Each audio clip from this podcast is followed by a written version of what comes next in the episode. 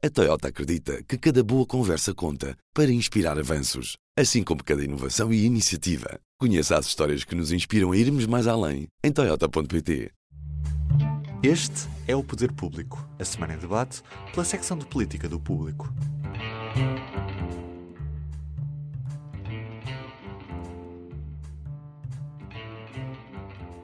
Sofia Rodrigues, Leonete Botelho, São José Almeida, Sónia Sapage.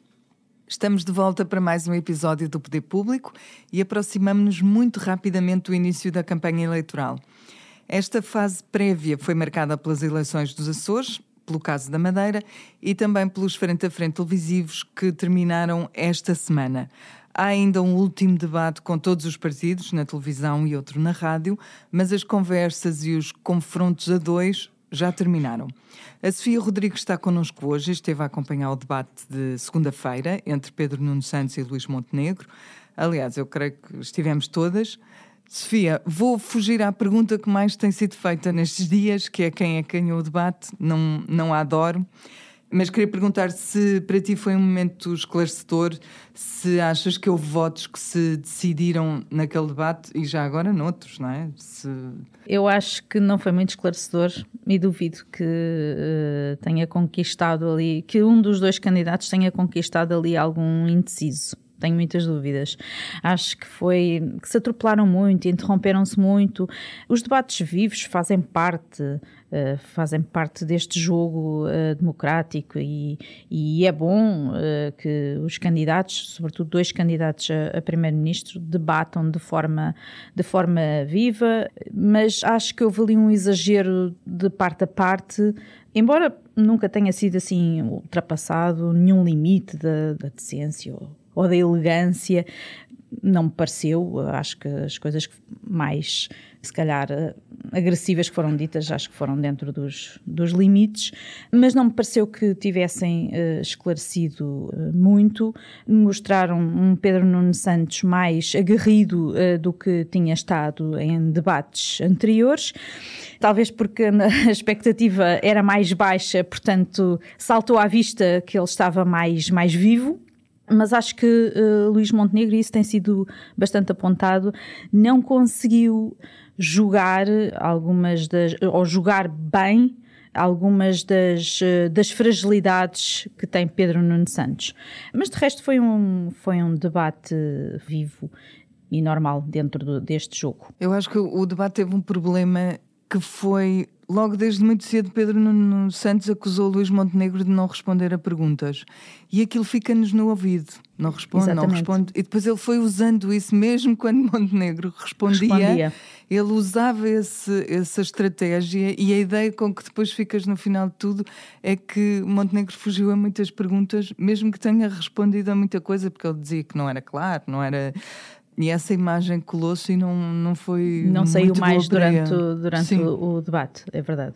Leoneto, o, este debate a que nos estamos a referir foi visto por quase 2,8 milhões de telespectadores e parece muito, é verdade, mas em 2022 o frente a frente entre António Costa e Rui Rio foi visto por mais de 3,3 milhões. Pode-se tirar alguma conclusão daqui? Olha, a, a única conclusão sustentada que eu tiro daí é que os sportinguistas não viram o debate. É verdade que havia um jogo à mesma hora. Havia sim, um jogo, o Moreirense Sporting, e eu fui ver à Wikipédia, porque sou muito leiga nestas coisas do futebol, e está estimado que haja uns 2,6 milhões de adeptos do Sporting, e portanto isto pode ajustar, ajudar a explicar muita coisa. Por outro lado, também compreendo que, sobretudo para quem gosta de futebol, mais do que eu, não é bem meu caso, que para ver um evento em que há caneladas, cabeçadas, foras de jogo, cartões amarelos, se calhar mais vale o, o verídico, aquele em que realmente o original. É feito, o original, exatamente. Por acaso estás a dizer isso, mas houve durante os comentários pós-debate, houve muito, e, e até pré, passou-se muito essa ideia de que era um, quase um jogo de futebol, usaram-se muitas um alegorias. É, exatamente. Sim, muito. E portanto, é, pronto, é, agora, isto é um facto, porque não, não podemos dizer que não há uma influência, uhum. há, mas uma leitura política sobre esta redução de números é mais difícil, sobretudo quando sabemos que o número de indecisos nas sondagens continua muito acima dos 20%, e portanto Eu não custa-me crer uhum. e não uhum. quero acreditar que haja um afastamento dos debates e que as pessoas estejam uh, que vão tomar depois as suas decisões em função de coisas muito mais acessórias e isso não é um bom sinal para a democracia. Mas receio que, que hoje seja um pouco assim. Uh... Eu, eu fico-me ficou uma dúvida se em 2022 haveria mais expectativa em relação à forma como Rui Rio se comportaria num debate com António Costa, porque uhum. era um, um era primeiro-ministro, efetivamente, não é? Neste caso, nenhum dos dois é primeiro-ministro. Mas ao mesmo tempo, eu diria que se fosse eu, era justamente o contrário, não é? Era dois que não são primeiros-ministros, que uhum. estão a uhum. disputar o cargo pela primeira vez, trar-me-ia mais curiosidade, não é? Eu tenho a ideia que naquela altura havia alguma expectativa so, ainda sobre alguma possibilidade de. Não, ninguém esperava uma maioria absoluta, que foi o que aconteceu, não, mas que havia alguma expectativa sobre alguma possibilidade deles, os dois, ainda se virem a entender ou fazer algo. Pois. E o que aconteceu nessa altura foi que Rui Rio fez o, o, contrário do que Montenegro está a fazer agora, que foi não fechar as portas ao Chega. Rui Rio uhum. uh, deixou sempre essa porta entreaberta e, como eu já disse aqui 500 vezes, acho que o prejudicou e acho que pode favorecer agora Luís Montenegro. Agora, relativamente ao número de indecisos e o número de, de audiências, quer dizer, eu, nós, te, nós sabemos que as audiências têm sido bastante consistentes ao longo de, dos vários debates e, e, portanto, isso pode ser eventualmente um sinal de que poderá, haverá tendência ainda a uma maior dispersão dos votos. Uhum. Mas não, não quero tirar conclusões, eu prefiro tirar a conclusão futebolística que os sportinguistas não viram o jogo. É interessante de qualquer forma. Sr. José, ainda, ainda neste, nesta matéria, neste debate, Pedro Nuno Santos disse no Frente a Frente que o PS não inviabilizará um governo minoritário da AD. Ontem acabou por acrescentar uma nuance e disse que, uma vez que não haja reciprocidade, o PS estará desobrigado dessa viabilização. Depois fez uma nova adenda e uma nova pirueta e voltou a defender uma posição, a explicar-se a defender uma posição mais responsável, digamos assim. O que é que tu achas destes zigue-zagues do, do líder do PS e o que é que se passa no fundo? Eu penso que ele está a adotar uma estratégia de querer eh, mostrar colaboração ao centro, querer abrir uma porta para que Montenegro também venha a jogo e também faça isso. É uma questão estratégica. Não sei se é certa, se é errada, sobretudo não sei se é correto estar sempre a corrigir as próprias posições. Pois, não, hum... não sei se isso lhe está a causar eh, até porque cria dúvidas no, no eleitorado, não é? Nunca estás sim, certa de ter sim, percebido bem. É que ele vai fazer sim ou sopas, não é? Mas penso que estrategicamente é uma forma de pressionar na campanha ao PSD e também compreendo que o Luís Montenegro não se explique e que vá ficar 15 dias de campanha sem abrir o jogo. Eu percebo isso perfeitamente, porque no dia em que o Luís Montenegro disser que sim senhor, que viabiliza, se não ganhar viabiliza um governo do PS. Logo, no minuto a seguir, não é no dia a seguir, é no minuto a seguir, teremos André Ventura a acusar o Luís Montenegro de querer fazer um bloco central e de estar a fazer o jogo da esquerda e nananana, com a E a capitalizar com isso. Pois. Como? E a capitalizar com isso, eu é que sou alternativa. Claro, claro. Uhum. Portanto, o Luís Montenegro não pode fazer outra coisa neste momento. Tendo Chega com a força expressiva que está nas sondagens, e com a agressividade e estratégia de campanha de André Ventura, o PSD tem que ser muito cuidadoso a gerir o que vai ou não fazer. Ele já clarificou de forma veemente que não faz acordos nem negocia com o Chega. Uhum. Que é o mais importante, no fundo, para o seu eleitorado. Claro, que é a segurança que ele tem que dar. Agora, ele não pode abrir a porta a que o Chega cavalgue sobre o PSD ou não pode contribuir para isso. Portanto, eu percebo perfeitamente a pressão que Pedro Nuno Santos está a fazer, porque Pedro Nuno Santos também sabe que Luís Montenegro está preso nesta situação. E, é portanto, evidente, eles, eles, os dois, é, politicamente, percebe-se ambas as posições, não é? Um não pode deixar de fazer uma coisa, mas o outro também não pode deixar de não pode responder. deixar, porque tem que aproveitar o facto do outro não poder abrir o jogo. E, portanto, faz parte, faz Agora, parte... Hum Pedro Nuno aproveitaria melhor sem zigue-zagues, não é? Ora. O Pedro Nuno é líder há muito pouco tempo.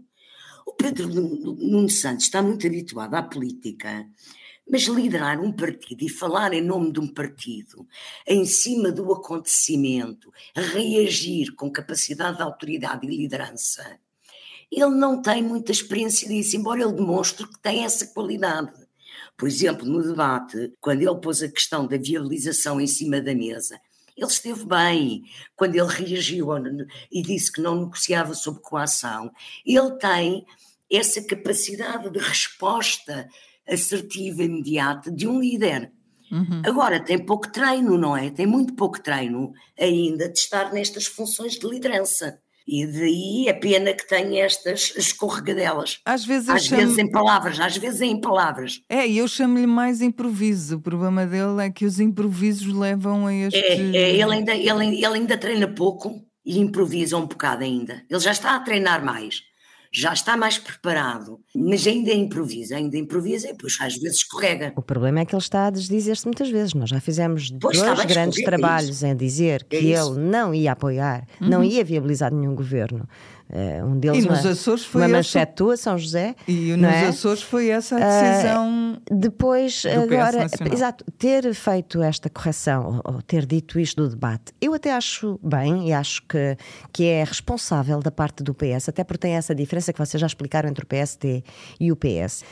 E há aqui uma outra coisa que é o seguinte: desculpem lá, mas não resisto a dizer isto, que é embora Luís Montenegro e Pedro Nuno Santos estejam neste momento, a, a, têm a mesma a, prova de fogo, que, é, que são as legislativas, ambos sabem que o seu futuro político é completamente diferente consoante os resultados eleitorais.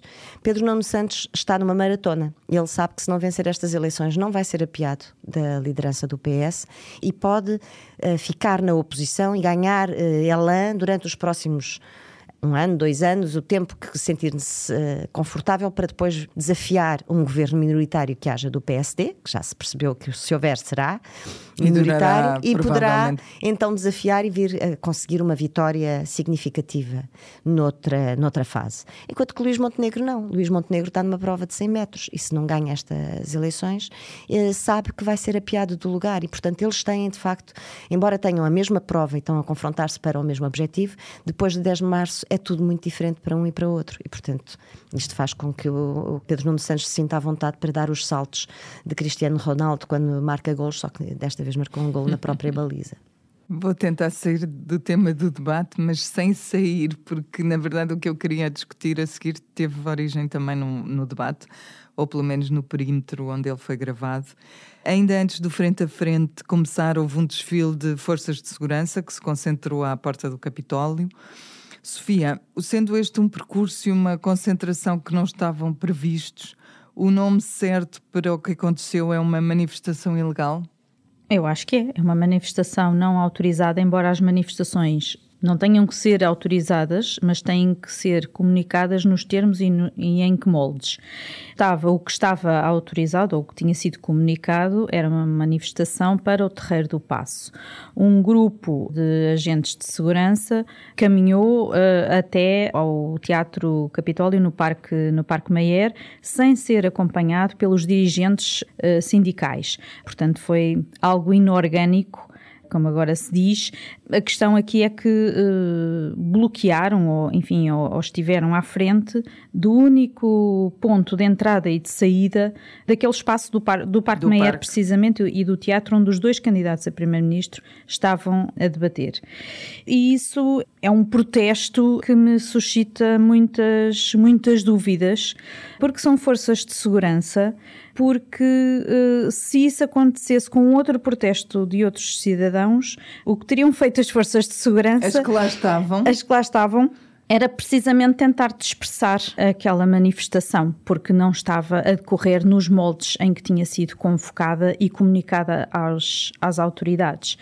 E eu acho que aí concordo com a São José, Pedro Nuno Santos esteve bem no debate, logo no arranque, dizer que não negocia sobre coação, e, e Montenegro não esteve tão bem, e depois no dia seguinte o PSD tem vindo mais ou menos a, a, a corrigir esse, esse tiro. Agora, esta, se não houvesse uh, eleições marcadas, provavelmente aquele protesto também não teria corrido naqueles moldes. Mas se não houvesse eleições marcadas, a questão tinha crescido para outras, para outras uh, dimensões. Aqui parece-me que a, a, oposição, nomeadamente o PSD, também não quer melindrar aqueles uh, agentes das forças de segurança que fizeram aquela manifestação porque não quer perder votos. A verdade é essa. E, e mas isso parece-me uma hipocrisia, uhum. porque eu acho que a questão é grave e não devia ser subestimada pelos partidos. Uh, aliás, só há um partido que apoiou esta manifestação Sim, é claramente, Chega. que é o Chega, uh, e eu acho que a questão não devia ser subestimada e está a ser subestimada. Não tivemos o Primeiro-Ministro, que eu saiba, não sei se ontem, eu sei que ele teve uma coisa da agenda, mas a vir não, a público falar não sobre, sobre, falou sobre isto. Do, do, da Administração Interna. Mas quer dizer, isto parece-me uma coisa algo grave. Hoje temos um outro protesto também dos guardas prisionais, também por causa do suplemento de risco que foi dado à, à PJ, mas que não foi foi organizado pelo, pelas estruturas uh, sindicais. sindicais, embora tenha o seu apoio. Eu não sei, eu acho que devíamos refletir um bocadinho sobre isso e acho que quem falou, uma das pessoas que falou sobre isso, se calhar pela primeira vez, ou uma das pessoas que falou pela primeira vez, foi uh, o Presidente da República. E se nós o criticamos por muitas coisas, eu acho que aqui ele teve razão antes do tempo. Recorda-nos, recorda, Sofia, o que ele disse na altura? Ele falou nos movimentos uh, inorgânicos, inorgânicos que estavam a nascer na sociedade e que era preciso estar alerta para isso. Uhum. Leonete, houve neste episódio houve quem falasse em sensação de sequestro, que para quem estava fora pareceu um exagero, mas a verdade é que os manifestantes fizeram questão de estar à porta de um acontecimento politicamente relevante e, como a Sofia disse, até à porta que era a única porta de saída, portanto há ali questões de segurança.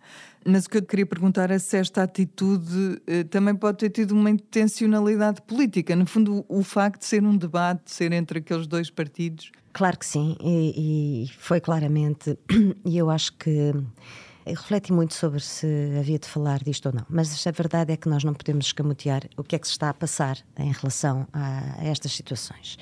E o que se está a passar é uma manipulação política de um partido que tem afirmadamente, e ele próprio já, já, já vou explicar porquê, que tem uma grande influência sobre as polícias.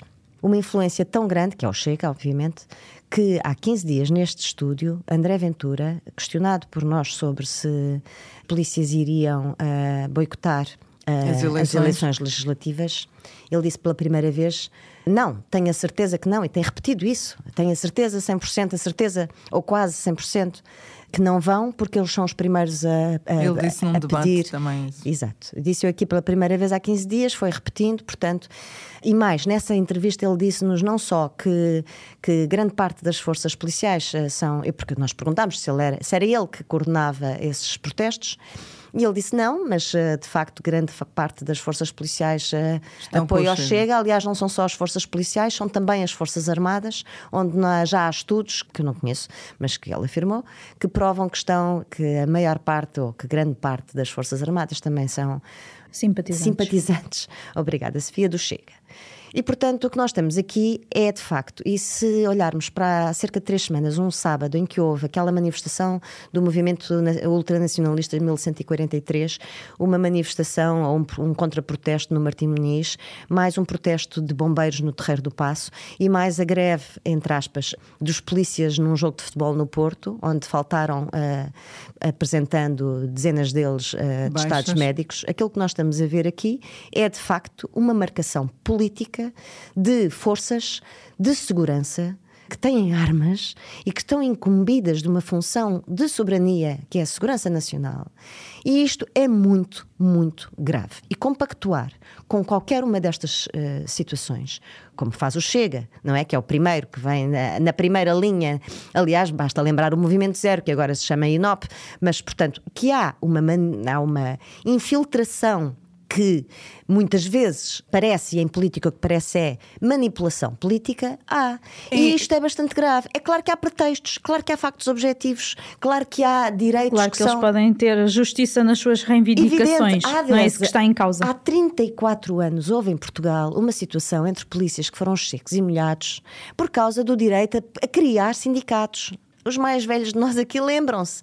Eram os secos e molhados. Se houvesse agora uma, uma situação de, de polícias na rua, o meu receio é que não houvesse molhados. Ficam todos secos porque estão todos do mesmo lado. E não há, não se nota uma capacidade da autoridade muito grande na polícia, apesar do o ministro da Administração Interna, na minha perspectiva, tem agido muitíssimo bem e das palavras corretas que eu acho de Pedro Nuno Santos e de lamentar a hesitação do Montenegro, que é exatamente por causa de tentar capitalizar votos do Chega, ou melhor, fotos que fugiram para o Chega, eu acho que há aqui um risco muito grande de, de falta de autoridade, e apesar de, das FIAs policiais terem, estarem a abrir processo e tudo isso. Mas, sinceramente, acho que esta situação é grave e, e corre o risco de aumentar. É uma instrumentalização política de uma polícia, que é uma Exatamente. coisa de que todos devíamos ter Sim, muito medo. Exatamente. É. Eu acho que esta situação é bastante grave e nós não, não a devemos desvalorizar, pelo contrário, porque podemos estar aqui sentados em cima de um barril de pólvora. São José, a Sofia e a Leonete já ambas se referiram um bocadinho a isto, mas eu queria perguntar também a ti. O Ministro da Administração Interna reagiu logo, de facto, logo naquela, naquele dia. A Secretária-Geral da Administração Interna também anunciou um inquérito. Os próprios polícias acabaram por adiar um encontro nacional que tinham previsto ainda para antes das eleições.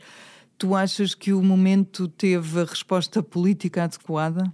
É muito difícil dar resposta política a movimentos políticos inorgânicos, radicais, de extrema-direita, como é este INOP, e era um movimento zero, que cumpre a mesma função.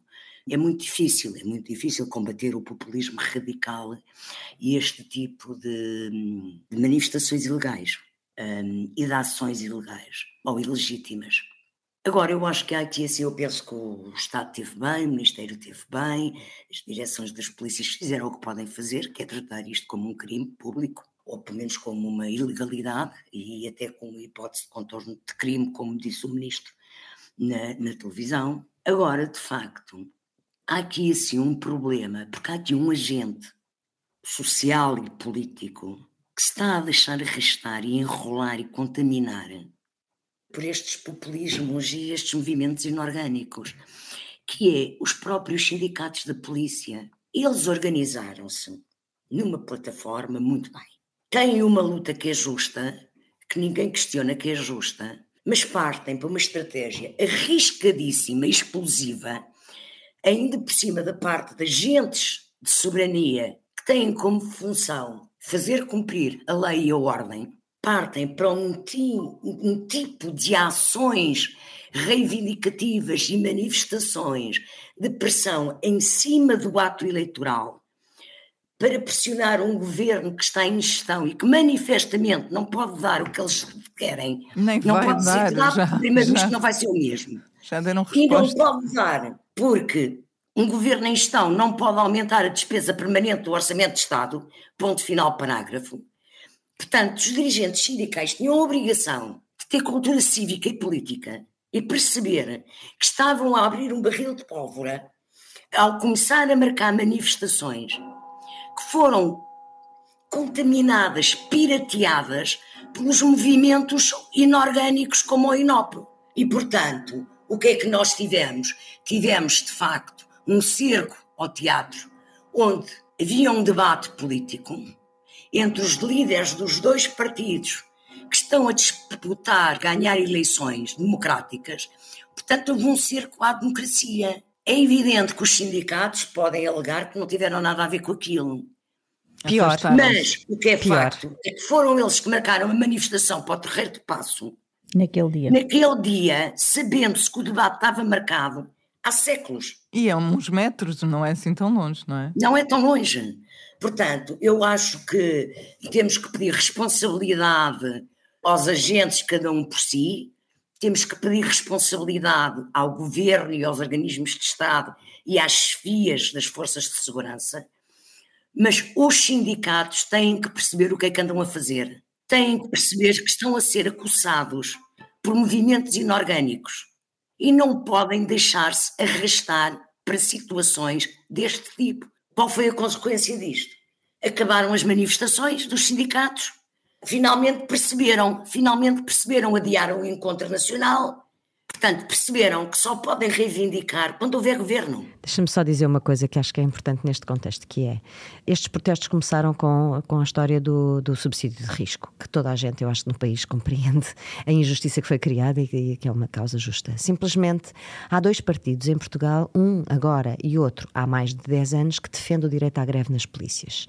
Um é o Chega, que foi agora, surgiu agora e defende isso agora, e o outro é o PCP, que defende há muito, muito tempo. Já apresentou várias propostas no Parlamento Parlamento. E, como todos sabemos, tem uh, muitos, muita influência no movimento sindical e estão de facto em extremos opostos, mas uh, as causas depois às vezes sobrepõem-se.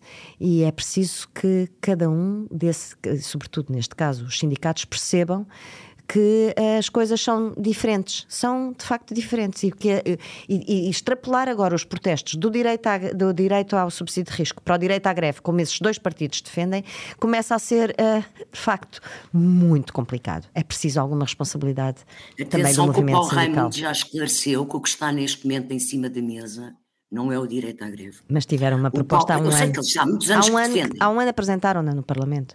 Sim, mas ele agora sentiu-se na obrigação para se demarcar de ventura, Não é prioridade, não é? dizer que não é prioridade neste momento. Olha, sobram-nos uns minutos rápidos para o público e notório. Uh, força, Sofia. Assim, para descomprimir um bocadinho, que isto está muito sério, Boa, boa, boa. um, eu queria falar dos candidatos corretores.